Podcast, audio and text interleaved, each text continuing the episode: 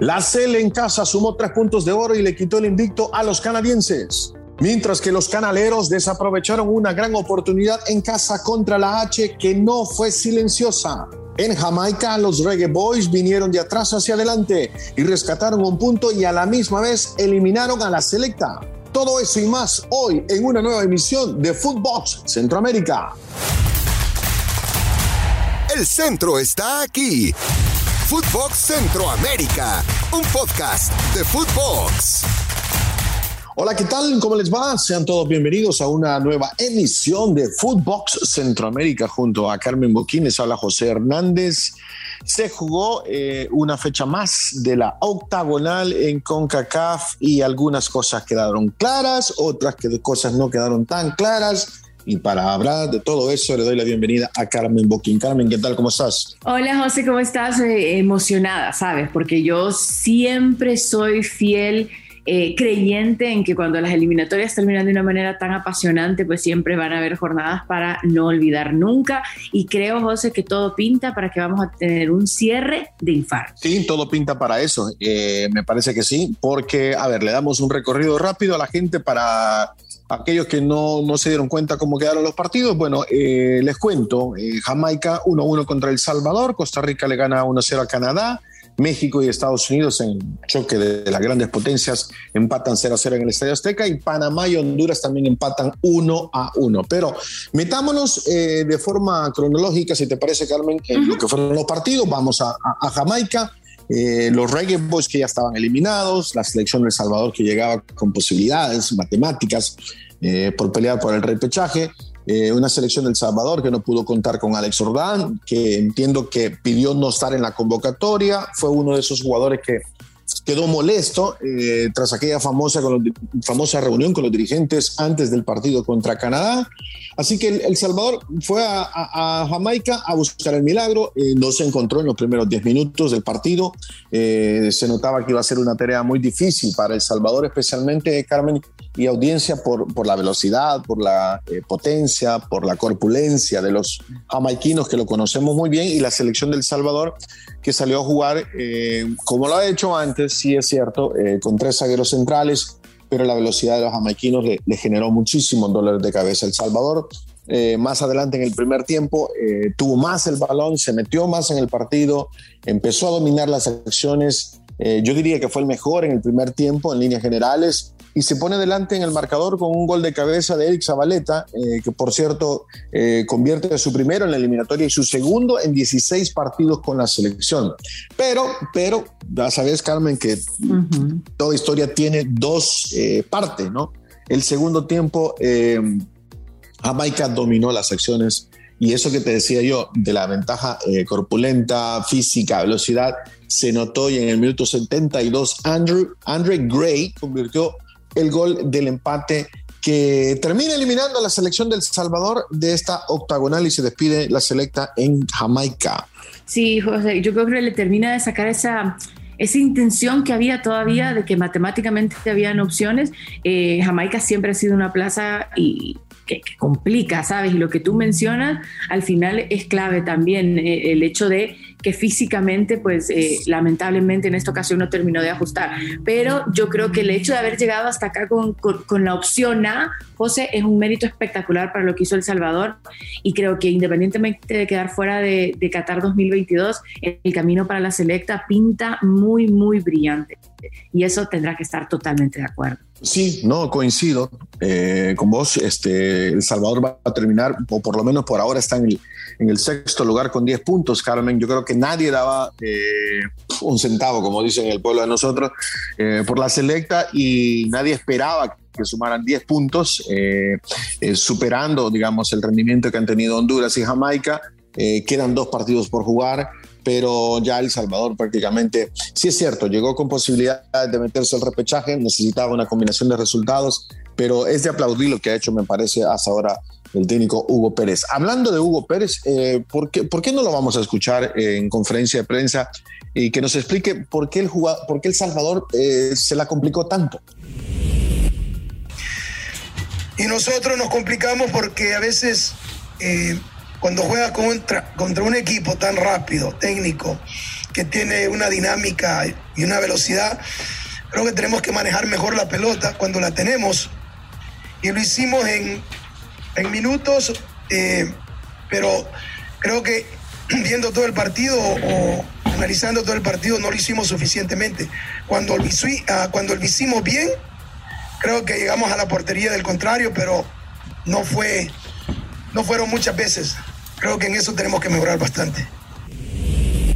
Bueno, esas fueron las declaraciones de Hugo Pérez eh, tras el partido en, Kingston. El Salvador, decíamos, queda eliminado con el empate. El domingo juegan contra Costa Rica en el estadio Cuscatlán. Eh, no estará Nelson Bonilla, que salió lesionado. Está en duda Brian Tamacas, salió tocado del partido. Y ahora a la selecta Carmen le toca despedirse ante su afición, ojalá con una victoria para complicarle la vida a los ticos. Sí, sí, sí. Y, luego cierra con México, ya veremos. José, ¿te parece si nos vamos ahora a la zona canalera? Sí, vámonos a la zona canalera. Zona canalera. Bueno, José, y en el Rommel Fernández, eh, yo creo que quedaba claro que había una posibilidad que los que ya, pues obviamente están fuera de la pelea, al final terminaran haciendo cositas como estas, ¿no? Eh, y pasó lo mismo, Honduras que le acaba arruinando la fiesta a Panamá y lo está dejando de momento al borde de la eliminación eh, del Mundial. Sorpresas en el once titular del Bolívar con muchos debutantes eh, y con cinco jugadores del Motagua que fueron prácticamente la base de ese once titular. Muchísima sangre nueva, jugadores que están buscando tener una nueva oportunidad, nuevas participaciones y yo creo que eso puede ser un gran camino que va a presentar el bolillo de cara a lo que siga. El regreso de Buba a la portería, por ejemplo, quiero tomarlo como, como un punto a mí me parece un espectacular portero. Creo que, que muchas veces él siempre ha tenido que, tener ese, ese rol, ¿sabes? Em, al final, Blackburn marcó el primero, al minuto 23 para Panamá las cosas hasta ahí parecían muy normales. Y luego López, cuando mejor estaba jugando Honduras, al 65 terminó marcando el empate. Eh, silencio total en el Rommel Fernández, como te lo decía antes. Y además, yo creo que sí, esto es importante para Honduras, pone fin a esta racha de siete derrotas consecutivas. Estaban siendo literalmente eh, aplastados siempre que llegaban al Rommel Fernández. Y bueno, al final eh, logran sumar el puntito, pero yo creo que lo más importante para el bolillo también es que en este proceso, pues saca su primer punto de de cinco derrotas consecutivas y las sensaciones yo creo que finalmente pintan un poquito ilusionante, independientemente de que ya estemos eh, cerrando todo este proceso, creo que la continuidad y la idea del Bolívar de tratar de seguir trabajando a futuro va a ser sumamente importante.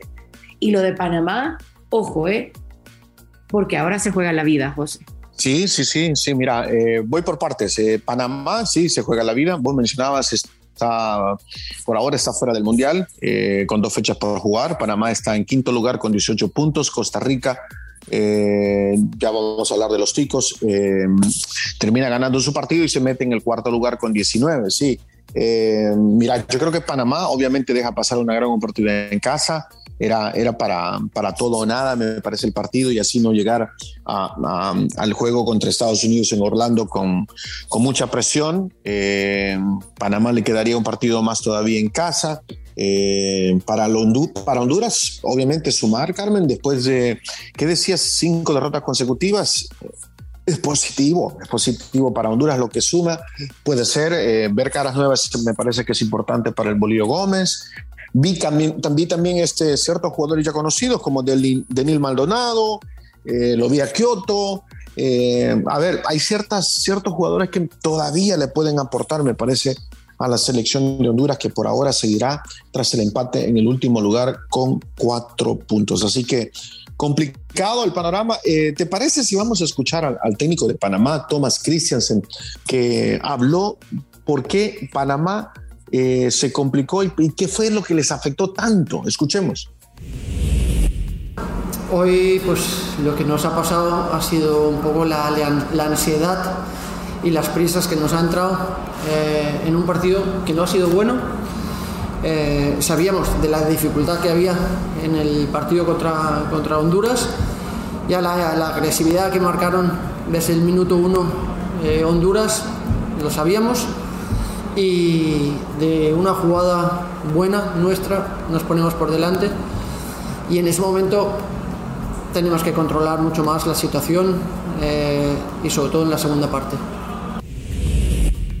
Bueno, y es que eh, los nervios al final eh, siempre pueden llegar a pasar factura y cuando estás en esa búsqueda ansiada, eh, teniendo la, todo a tu favor, pues obviamente José, eh, Panamá no supo jugar con eso y yo creo que sí realmente se complica, sobre todo eh, pensando que el próximo partido frente a Estados Unidos es una plaza en la que nunca han, han, conseguido sacar una victoria y luego sí ya cierran en casa, pero frente a Canadá, que dependiendo de cómo llegue a estas instancias puede que eh, se complique también, aunque Canadá, José, yo creo que prácticamente ya lo tendrá sentenciado en la próxima jornada, pero bueno, es que nada podemos asegurar ya. No, no, no, nada se puede asegurar, Solo, lo único que podemos asegurar es que la gasolina va a seguir subiendo de precio, es lo único que podemos asegurar.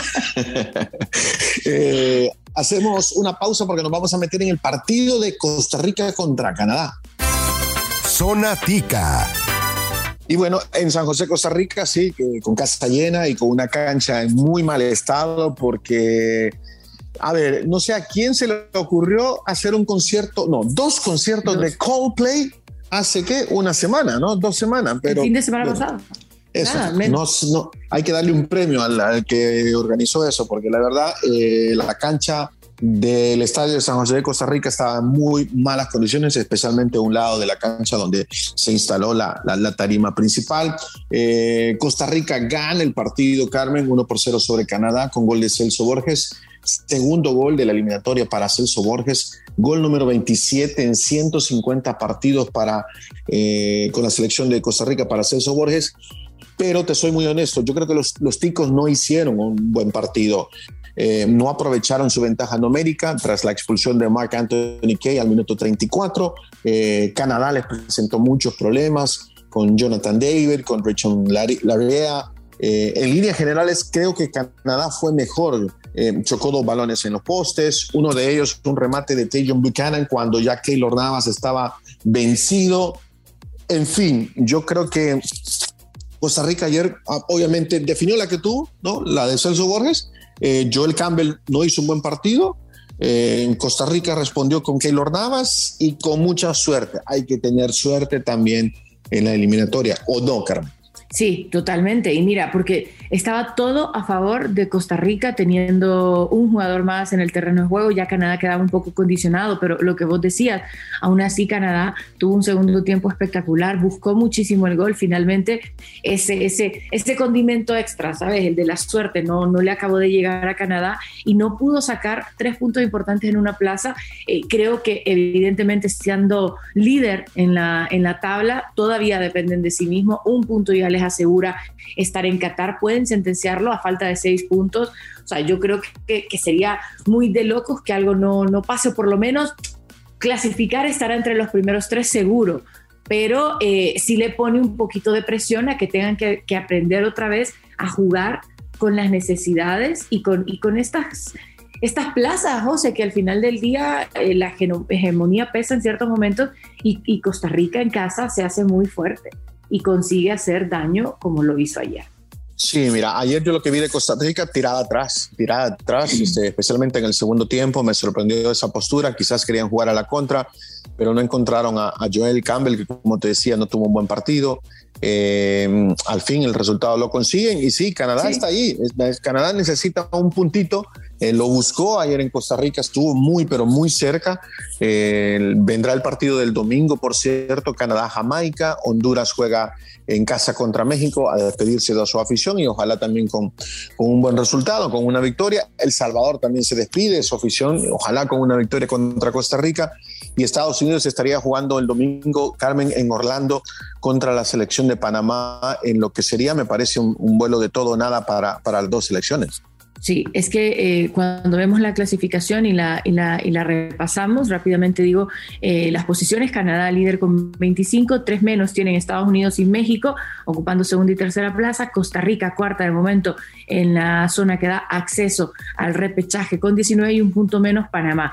El Salvador, Jamaica, Honduras fuera de la pelea, pero eh, yo creo que la, la lucha va a ser quién de Centroamérica acaba en esa cuarta plaza o si alguna locura alguien termina por superar a alguno de los de Norteamérica, porque todo puede pasar ya. Pues mira, eh, sí, lo mejor que le... A ver, México tiene que ganar eh, en Honduras para no que no pase esa locura. Ahora, si pasa la locura de que Honduras uh -huh. le gana a México, eh, y Costa Rica suponiendo le gane a El Salvador, entonces ahí sí se mueve todo, ¿no? Que, que también, que también Panamá le, gane a Estados Unidos, se mueve todo. Eh, pero si pensamos que la lógica se va a imponer, uno pensaría Estados Unidos gana eh, en su partido en Orlando, Canadá va a ganar su partido contra Jamaica y los dos ya estarían prácticamente clasificados. Bueno, Canadá sí, Estados Unidos no, todavía no. Sí, sí, sí, va a ser una apasionante jornada este próximo domingo y ya la próxima semana el cierre de la octagonal. Y hablando de cierre, qué rápido hemos llegado ya al cierre de este nuestro segundo programa de Fútbol Centroamérica. Sí, así es. Eh, lunes estaremos de nuevo con todos ustedes. Espero que nos acompañen a través de Footbox eh, con Footbox Centroamérica. El lunes estaremos hablando de los partidos que se juegan el domingo y los que vienen el miércoles 30 de marzo, que es la última fecha. Carmen, ¿algo que quieras agregar? Nada, eh, agradecerles a todos por estar en sintonía, que nos sigan escuchando y esperando siempre los lunes y los viernes. No olviden que estamos en Spotify y que también traten de seguir nuestras cuentas personales y la cuenta de Footbox en Spotify para que estén siempre al tanto en las alertas de cuando sale una nueva edición. Yo sabía que tenías que agregar a las redes sociales, Carmen Boquín. Yo sabía. Bueno, Carmen, excelente fin de semana. A ti también. Un saludo para todos. Chao.